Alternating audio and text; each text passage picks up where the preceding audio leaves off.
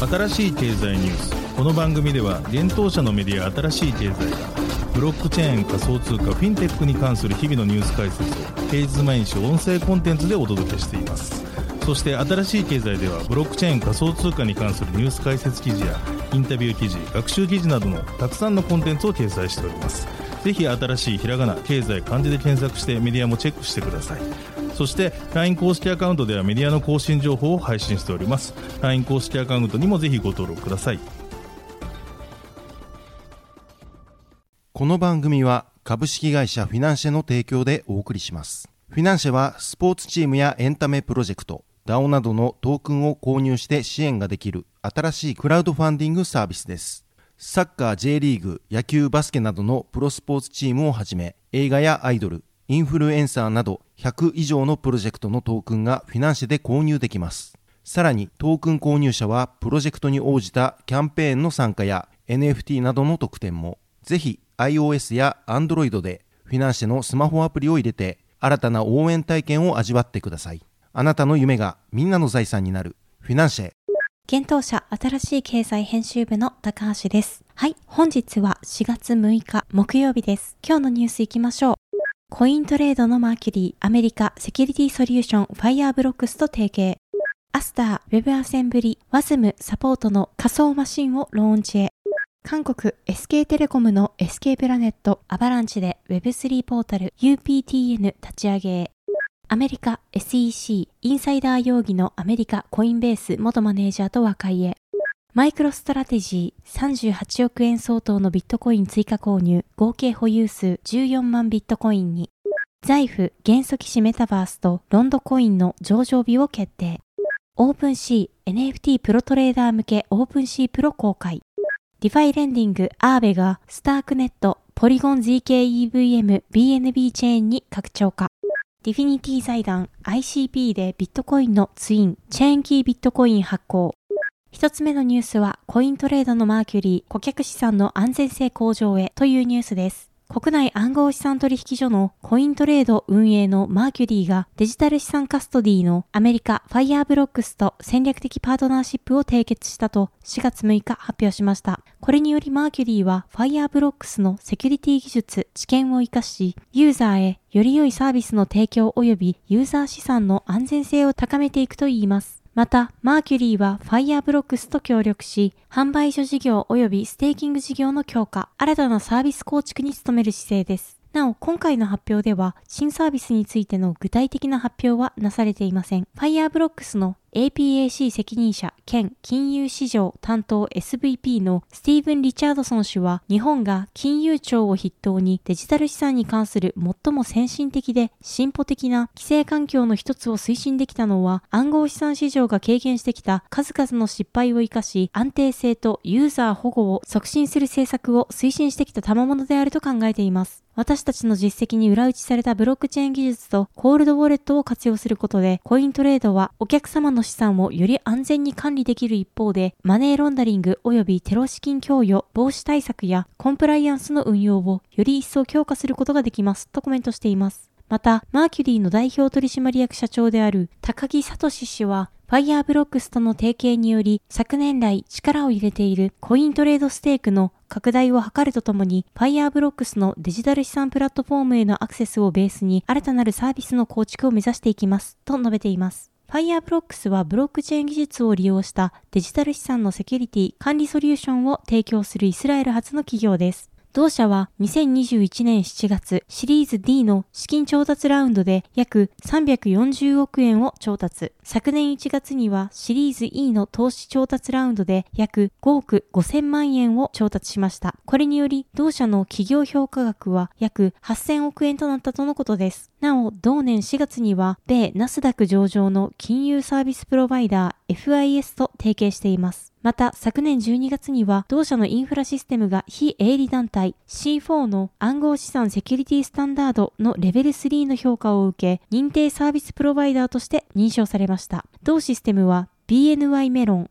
BNP パリバ、SIX デジタル取引所、アニモカブランズなどが活用しています。コイントレードは2021年3月よりサービスが開始された暗号資産販売所です。現在コイントレードの取引所サービスでは、ビットコイン、ビットコインキャッシュ、イーサリアム、ライトコイン、リップル、カルダノ、パレットトークン、IOST、ポルカドット、テゾス、ヘデラ、アバランチが取り扱われています。また、コイントレードステークでは、パレットトークン、IOST、ポルカドット、カルダノ、テゾスがサポートされています。続いてのニュースは、アスター、 WASM バーチャルマシンをローンチへというニュースです。日本初のパブリックブロックチェーンアスターネットワークが Web アセンブリ用の仮想マシン WASM バーチャルマシンを4月6日にローンチします。これによりアスターのメインネットは WASM に対応したスマートコントラクトのサポートを開始します。アスターネットワークは2023年4月6日を WASM ローンチデーとしており、日本時間4月6日23時からアスター創設者の渡辺壮太氏を含むポルカドットエコシステムの主要な開発者やインフラチームがライブディスカッションを行う予定です。今回、 WASM バーチャルマシンのサポートを開始することにより、アスターネットワークは以前からサポートしているイーサリアムバーチャルマシンと合わせて2種類の仮想マシンを同時に持つことになります。そもそもアスターのブロックチェーンは WASM ベースで構築されており、そこに EVM を乗せてスマートコントラクトを実行していました。そしてアスターは WASM でスマートコントラクトの実行環境となる仮想マシンとして WASM バーチャルマシンを稼働させることに取り組んできました。 WASM は Java や C++ をはじめ多くの既存の開発言語からコンパイルして利用できるため WASM 環境がサポートされることでソフトウェア開発者はブロックチェーン用の新しいプログラミング言語を学習することなくスマートコントラクトを用いたソフトウェア開発が可能となります。続いてのニュースは SK プラネットアバランチのサブネット UPTN 立ち上げというニュースです。韓国の大手通信企業 SK テレコムの子会社 SK プラネットがレイヤー1ブロックチェーンアバランチでサブネット UPTN を立ち上げるようです。アバランチが4月5日発表しました。UPTN サブネットは同社がユーザー向けに提供する Web3 ポータルであり、デジタルコレクティブル、Web3 ウォレット、分散型コミュニティ等の基盤として機能する予定です。なお、UPTN は SK プラネットが提供する韓国最大の e コマースロイヤリティプログラム OK キャッシュバックなどのサービスやアプリに統合されるとのことです。また、発表によると OCB の加入者は韓国の人口の約半数を占めるといいます。アバランチがサポートに入ることで OCB のコミュニティは NFT やコミュニティ機能、会員特典の利用が可能になるといいます。なお、アバラボの調査によると、韓国におけるアバランチのブランド認知度は、2022年第4四半期に全第4四半期比139%に上昇しているとのことです。アバランチを開発するアバラボの CEO エミン・ギュン・シラー氏は、私たちは韓国のバイヤー及び販売業者がアバランチエコシステムのメリットを享受できるよう全力でサポートすると述べ、アバラボ、アバランチ財団、エスケープラネットの連携は Web3 体験に対する韓国の膨大な要求に応えるだけでなく21世紀の電子商取引に可能性を広げる素晴らしい機会だと考えているとコメントしています。エスケープラネットの CEO であるイ・ハンサン氏は、エスケープラネットは新たな事業や分野に進出し、アバランチブロックチェーンを活用した革新的な情報通信技術を提供するグローバル企業として生まれ変わる予定だとコメントしています。続いてのニュースは、イシャン・ワヒ氏が SEC と和解へというニュースです。インサイダー取引の容疑で逮捕されたアメリカコインベースグローバルの元プロダクトマネージャーのイシャン・ワヒ氏がアメリカ証券取引委員会 SEC の主張を認め解決することに基本合意したようです。SEC が裁判所へ4月3日に提出した書類にて明らかとなりました。ワヒ氏は昨年7月、同氏の弟であるニキル・ワヒ氏及びその友人のサミール・ラマニ氏と共にインサイダー取引に関連する容疑疑で米国司法省と SEC から起訴されていました。同月、ワヒ氏らはワシントン州シアトルで逮捕。また、友人のラマニ氏は1月時点の最新情報では逃亡中となっています。提出書類によれば SEC は異議申し立ての現行期限を4月6日から6月15日に変更するようです。理由は和解案をまとめるために時間を要するためだと言います。具体的には、現在和ヒ氏らと SEC は和解条件に関する話し合いを行っており、最終的な和解案を裁判所へ提出するには SEC 内で検討の上、委員会の承認を得る必要があると言います。そのための時間を確保するためだと説明されています。なお、この和解案に関する和ヒ氏らの返答期限は7月15日になる予定です。さらに SEC と和ヒ氏らは、和ヒ氏らの解散申請が決まるまで、この件に関する証拠開示が停止されることに同意するとしています。昨年9月、弟のニヒル・ワヒ氏は、コインベースの機密情報をもとに暗号資産の取引を行ったことを認め、電信詐欺の共謀罪の適用を認めていました。同氏は今年1月、米国検察当局が暗号資産に関わる初のインサイダー取引事件と呼ぶ事件について有罪を認め、禁錮刑10ヶ月の判決を受けています。検察はニヒル・ワヒ受刑囚が40銘柄に及ぶ暗号資産についてコインベースの取扱い発表に先立ち違法に取引を行い約90万ドルの利益を得たと指摘。それに対し10ヶ月から16ヶ月の刑を勧告していました。この判決に対しニヒル・ワヒ受刑者は米国での大学進学のために資金を提供してくれた両親に恩返しをするためインサイダー取引を行ったと語っています。なお、兄のイシャン・ワヒ容疑者は2月8日、電信詐欺の共謀を認めましたが、取引したイーサリアムベースのトークンが SEC によって証券として定義されることを知らなかったと主張していました。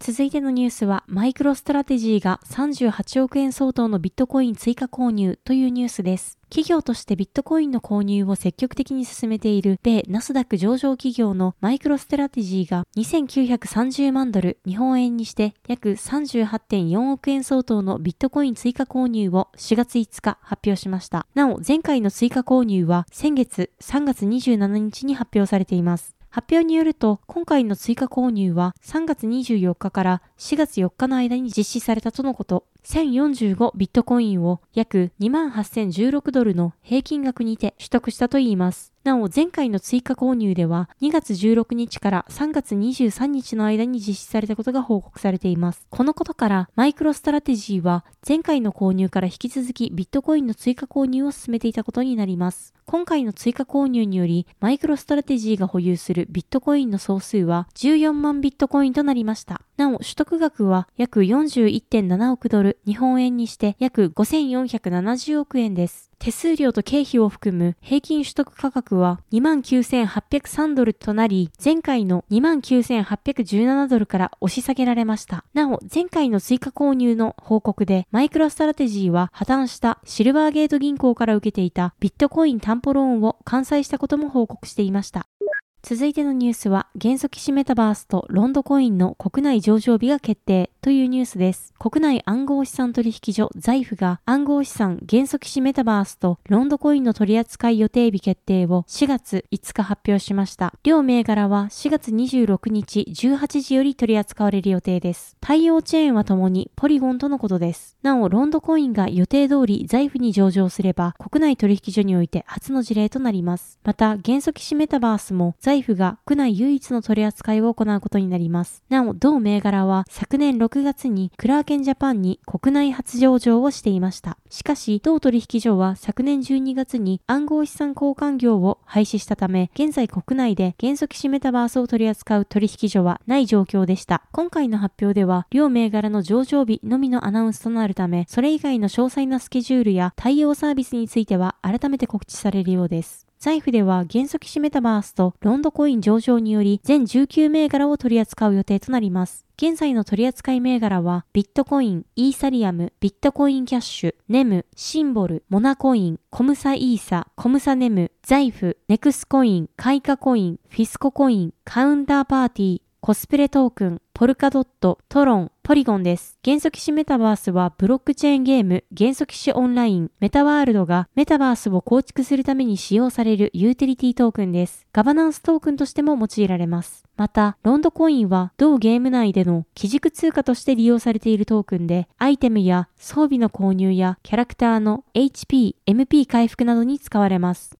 続いてのニュースは OpenC Pro がリリースというニュースです。大手 NFT プラットフォームの OpenSea が NFT プロトレーダー向けの新サービス OpenC Pro を4月4日に公開しました。OpenC Pro は OpenC が昨年4月に買収した NFT アグリゲーター GEM をリブランディングしたサービスとなります。GEM は複数の主要なマーケットプレイスで出品される NFT を同社プラットフォームを通じて最適な価格で販売できるアグリゲーターの機能を提供しています。 OpenSea Pro では合計170以上の NFT マーケットプレイスから NFT 情報を集約して利用者に提供する仕組みが採用されているとのことです。なお、 OpenSea Pro のリリースは同じくアグリゲーター機能を実装した NFT マーケットプレイスのブラーに対抗するためと思われます。現在ブラーでは OpenC の取引数を上回っています。ただし、ブラーにはアグリゲーター機能だけでなく、独自トークンブラーを取引量の多いユーザーにエアドロップする仕組みがあります。これに対し OpenSea Pro ではコミュニティへの報酬として NFT のエアドロップを実施していくようです。まずは3月31日までに以前の GEM で NFT を購入したユーザーに対して Genesis NFT を無料で5月4日まで配布するとしています。また OpenSea Pro は期間限定で同サービスを介する OpenC での出品手数料を0%とするとのことです。OpenC はブラーが台頭する中で手数料を0%にしていましたが、OpenC Pro が0%とする期間は、OpenC の手数料は通常の2.5%に戻るとのことです。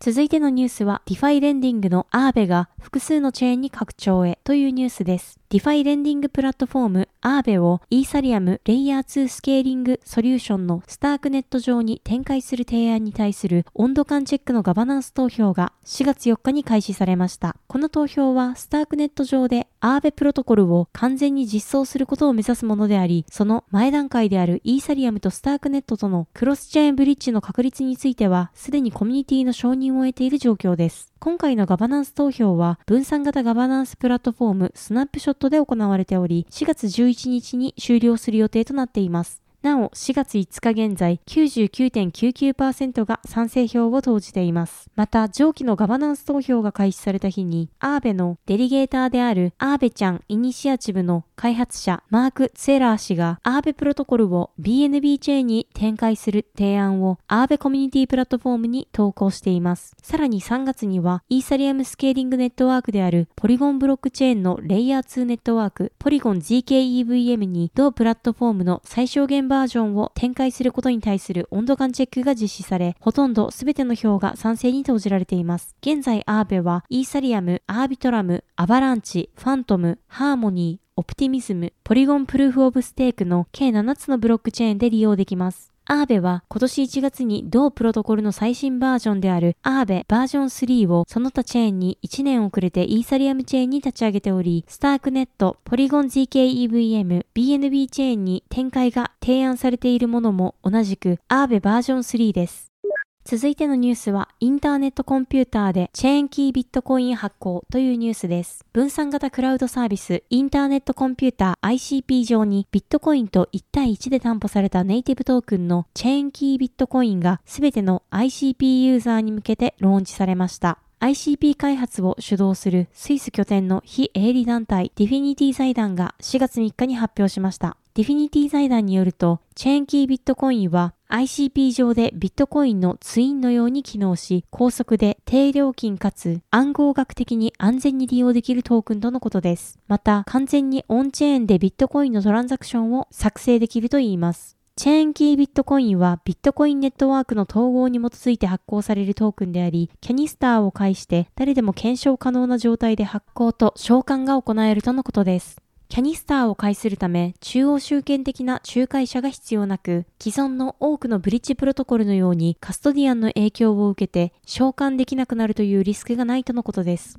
また、仲介人を介する必要がないことにより、ハッキングのリスクも抑えられているとのことです。なお、チェーンキービットコインはすでにサポートされており、ICP 上の多くのディファイですでに利用可能です。ICP は2022年12月にビットコインネットワークを統合しており、ICP 上のキャニスターがネイティブにビットコインを保持、送受信できるようになっていました。しかし ICP ではビットコインネットワークのスケーリング問題により送金が遅く手数料として60ドルほど請求されることもあったとのことです。